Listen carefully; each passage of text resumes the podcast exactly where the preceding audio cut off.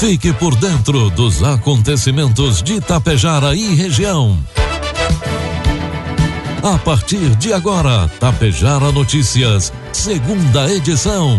Um trabalho da equipe de jornalismo da Rádio Tapejara.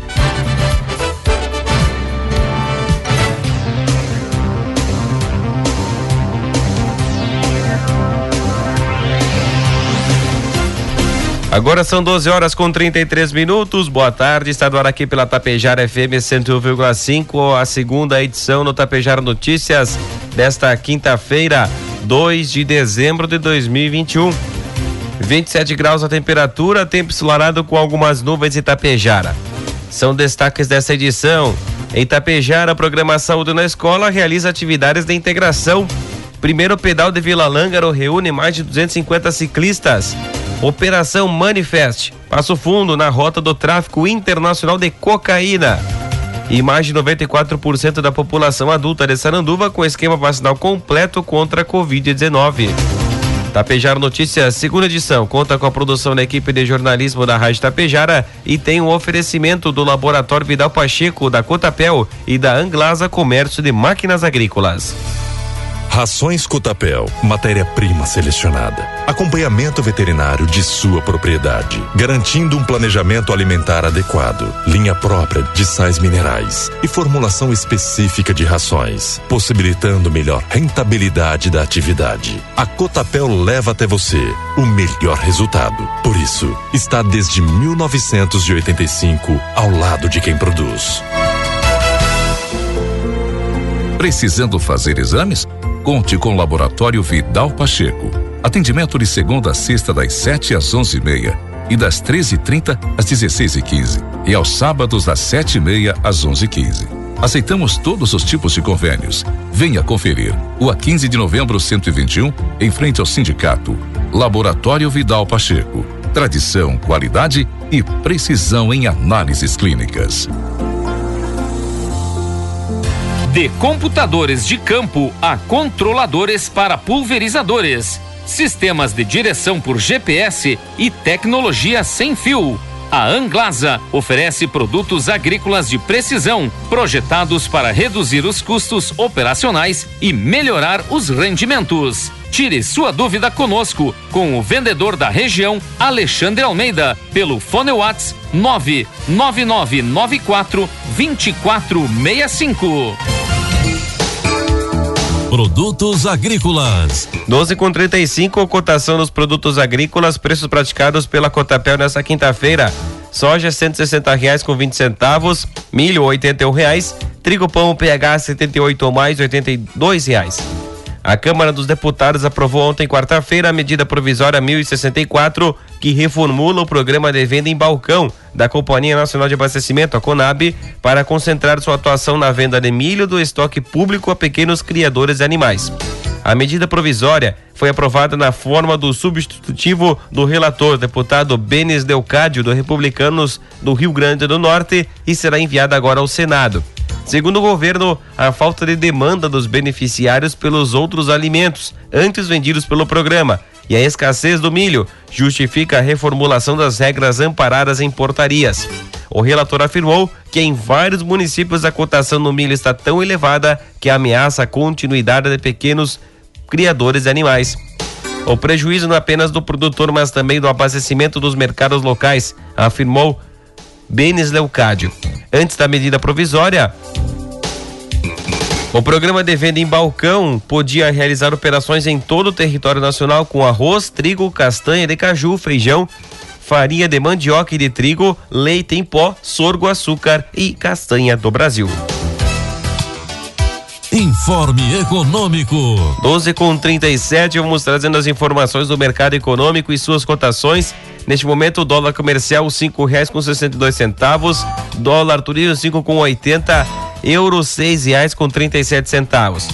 O produto interno bruto, o PIB do Brasil, caiu 0,1% no terceiro trimestre de 2021, na comparação com os três meses anteriores, segundo dados divulgados pelo IBGE na manhã desta quinta-feira. Com isso, a economia do país entrou em recessão técnica. Isso ocorre após três, ah, melhor, dois trimestres com resultado negativo no indicador. O O resultado negativo ocorre mesmo com alta de 1,1% nos serviços, que responde por mais de 70% do PIB nacional. O índice foi influenciado para baixo, principalmente por conta da queda de 8% na agropecuária e também pelo recuo de cerca de 10% nas exportações de bens e serviços. Já a indústria ficou estável em 0%. O PIB está no patamar do fim de 2019 e início de 2020, período pré-pandemia, e ainda está 3,4% abaixo do ponto mais alto da atividade econômica na série histórica, alcançado no primeiro trimestre de 2014. Na comparação com o tri terceiro trimestre do ano passado, o PIB cresceu 4%. Previsão do tempo. 12 horas com 38 minutos. A Organização Meteorológica Mundial, OMM, confirma que o fenômeno Laninha está acontecendo pelo segundo ano consecutivo e deve durar até o início de 2022, influenciando temperaturas e precipitação. Por natureza, este fenômeno climático tem uma influência de resfriamento, mas a OMM explica que as temperaturas em várias regiões do mundo deverão ser mais altas do que a média devido aos níveis recorde de gases de efeito estufa presos na atmosfera. Pelos estudos da OMM, a Laninha 2021-2022 será de fraco a moderado e um pouco mais fraco do que o evento do período 2020-2021. Mesmo assim, setores como agricultura, saúde, recursos hídricos e gerenciamento de desastres serão afetados. Falando da previsão do tempo para hoje, Sol com algumas nuvens, não chove tanto em Tapejara como na região norte do estado. As temperaturas devem ultrapassar os 29 graus. Já amanhã de sexta-feira, a previsão será de sol com algumas nuvens e as temperaturas devem variar entre 15 e 30 graus. Destaques de Tapejara e região. 12 horas com 40 minutos e a partir de agora você acompanha as principais informações locais e regionais na segunda edição do Tapejara Notícias. A Secretaria da Saúde de Itapejara promove amanhã sexta-feira a continuação da etapa de vacinação contra a Covid-19 com a disponibilização de dose 1 e dose 2 para quem ainda não se vacinou. Dose 1 para pessoas com 18 anos ou mais que estão em atraso e também para adolescentes entre 12 e 17 anos. E dose 2 para quem recebeu a primeira dose da AstraZeneca até 11 de agosto. Primeira dose Melhor, segunda dose para quem recebeu a primeira dose da Pfizer até 18 de outubro e também para quem recebeu a primeira dose da Coronavac até 22 de outubro.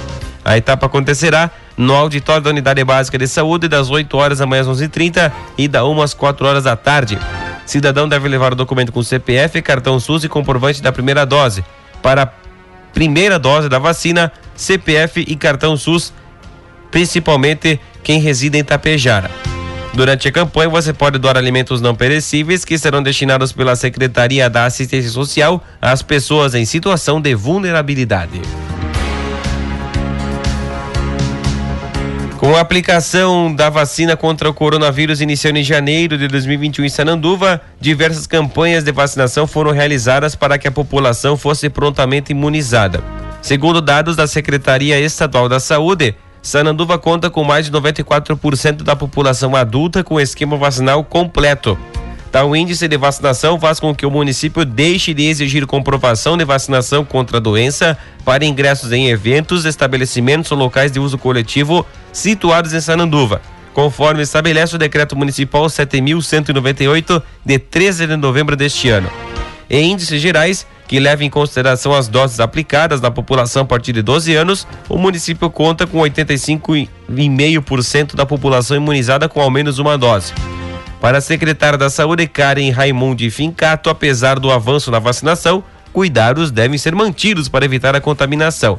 É importante lembrar que, para evitar a contágio da doença, os protocolos sanitários ainda seguem vigentes. O uso de álcool em gel 70%, utilização de máscara para circulação em espaços públicos e, claro, o distanciamento social, finalizou a secretária. 12 com 42, 27 graus a temperatura. A Secretaria da Saúde de Itapejara realizou no mês de novembro mais uma etapa do programa Saúde na Escola. As atividades aconteceram focadas na integração entre serviços públicos da Secretaria da Saúde e Secretaria de Educação, Esporte e Cultura com os pais usuários do serviço da rede municipal. A coordenadora da Secretaria da Saúde, Fernanda Bortoluzzi, destacou que o objetivo do evento foi promover integração e articulação permanente da educação e da saúde, proporcionando melhoria da qualidade de vida dos alunos. O programa visa contribuir para a formação integral dos estudantes, por meio de ações de promoção de saúde, prevenção de doenças e agravos à saúde, com vista ao enfrentamento das vulnerabilidades que comprometem o pleno desenvolvimento de crianças e jovens da rede pública de ensino, informou Fernanda. O evento contou com a participação de pais, professores de direção das escolas municipais de educação infantil e também das creches do município. A organização também contou com colaboração do dentista Christian Rovani, da técnica em enfermagem e vacinadora Ivanete De Rossi e da enfermeira Inajara Favreto. No último domingo, dia 28, a administração de Vila Lângaro, juntamente com o grupo Bikers Vila Lângaro e Sesc Passo Fundo, realizou o primeiro pedal de Vila Lângaro. O evento contou com a participação de 250 ciclistas vindos de mais de 20 cidades da região. O evento começou às 6 horas da manhã com recepção e o café da manhã para os inscritos. 8 horas da manhã, largada, que foi escoltada pela Brigada Militar até a saída do perímetro urbano e os ciclistas percorreram as estradas do interior do município e puderam contemplar beleza da natureza. Foi possível escolher três opções de trajetos de 11, 22 e 43 quilômetros. O maior percurso contou com seis pontos de apoio para lanche e hidratação, além de toda a estrutura de ambulâncias da Secretaria da Saúde e do Corpo de Bombeiros Voluntários de Tapejara. No retorno para a cidade, os ciclistas foram recepcionados com almoço no CTG Gentil Boeira. O prefeito Anildo Costela apontou sobre a importância do pedal no município. Receber mais de 250 ciclistas é uma alegria muito grande. Além da prática esportiva, o, o ciclismo promove integração e respeito. Foi o primeiro pedal e iremos repetir nos próximos anos, finalizou o prefeito Anildo Costela. 12 com 44, 27 graus a temperatura. Os Correios colocaram à venda dois imóveis no Rio Grande do Sul, em Lagoa Vermelha e Santa Maria além de dois terrenos disponíveis para venda em Porto Alegre. Esta é mais uma tentativa de venda do prédio em Lagoa Vermelha, a última aconteceu em março deste ano. O leilão está marcado para o dia 16 de dezembro. O prédio à venda tem dois pavimentos com área construída de 240,45 metros quadrados, localizado no centro da cidade. As vendas dos imóveis pelos Correios estão sendo realizadas em formatos eletrônico e presencial. Para participar no formato eletrônico, é necessário que os interessados se cadastrem na plataforma Licitações E do Banco do Brasil. Ao concluir o cadastro, pessoas físicas e jurídicas conseguem enviar propostas para participar da disputa online. No formato presencial, necessária entrega de proposta no local onde será realizado o certame ou nas agências do município onde estão localizados os imóveis, de acordo com o local e horário de atendimento descritos nos editais. No site do feirão, feirão de imóveis correios.com.br, é possível fazer buscas por tipo, localidade e finalidade dos imóveis, bem como obter outras informações sobre a descrição, documentação e a região em que se localizam. Uma delegação de Getúlio Vargas esteve em Porto Alegre nesta quarta-feira para oficializar junto ao governo gaúcho pedido de estadualização da estrada que liga o município de Getúlio Vargas ao Rio Toldo, a Áurea e até a IRS 477, visando a futura pavimentação. De acordo com o prefeito de Getúlio Vargas, Maurício Soligo, do Progressistas, a estadualização desse trecho é de suma importância para o desenvolvimento de toda a região facilitando o fluxo de veículos, otimizando o escoamento da produção agro, agropecuária e favorecendo a expansão do agronegócio. No ofício endereçado ao governador Eduardo Leite, o prefeito Soligo afirma que o município assume responsabilidade de conservação e manutenção do trecho até que seja pavimentada e que após a conclusão fica de responsabilidade do DAIR. É importante frisar que temos apoio dos municípios de Áurea e Centenário, da CDL de Getúlio Vargas, Associação Comercial de Getúlio Vargas, Sindicato Rural, agricultores e moradores das margens da estrada, frisou o prefeito Soligo. 12 com 47 e 27 graus a temperatura. A Polícia Federal deflagrou na manhã desta quarta-feira, nesta quinta-feira, melhor dizendo, a Operação Manifeste para desarticular uma quadrilha especializada no tráfico internacional de cocaína através da rota Bolívia-Paraguai-Brasil com o emprego de aeronaves. Cerca de 150 policiais federais cumprem 15 mandados de prisão preventiva e 30 mandados de busca nos estados do Rio Grande do Sul, Santa Catarina, Paraná, São Paulo, Minas Gerais, Mato Grosso do Sul, Roraima e no Distrito Federal. Também são executadas ordens judiciais para bloqueio de imóveis e contas bancárias, sequestro e apreensão de 10 aeronaves e outros veículos e bens que estiverem em poder do grupo. Um dos mandados foi cumprido em Passo Fundo. Ainda na região houve cumprimento também em Carazinho. As demais cidades gaúchas que passaram pela ação da Polícia Federal na investigação foi Vacaria, nos campos de cima da serra, com dois mandados. As investigações iniciaram em dezembro do ano passado, a partir de um acidente aéreo ocorrido no município de, de Muitos Capões. Na oportunidade, o avião utilizado para o transporte da droga sofreu avarias no momento do pouso e permaneceu escondido em meio à plantação por cerca de uma semana. A apuração identificou que a organização criminosa é formada por empresários do setor de aviação agrícola, advogados, pilotos e indivíduos ligados à facção de atuação nacional. Os crimes identificados até o momento são tráfico internacional de drogas, organização criminosa e lavagem de dinheiro. A administração de São José do Ouro, através da Secretaria de Saúde, fez a entrega oficial de acessão de uso de uma ambulância para os bombeiros voluntários do município. Após adaptações necessárias, como pintura e caracterização, houve entrega oficial na presença do prefeito Antônio Bianchim, da coordenadora de saúde Mariana Vassen e representantes dos bombeiros voluntários. Além do repasse do veículo, o município também fez a destinação dos recursos para a devida adaptação através de um projeto que foi aprovado pelo Legislativo Ourense. De acordo com a publicação no município, é mais uma ferramenta que auxilia o importante trabalho dos bombeiros voluntários e também a população de São José do Ouro. 12 com 49, 28 graus a temperatura.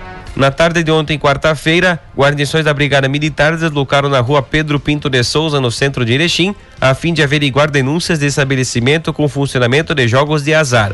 Os policiais constataram que no local ocorria o jogo do bicho.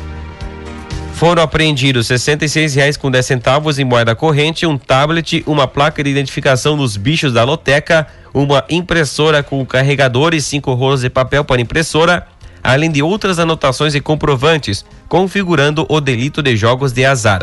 Diante do fato, os policiais confeccionaram um termo circunstanciado, sendo a mulher de 55 anos ouvida e liberada após se comprometer em comparecer em juízo.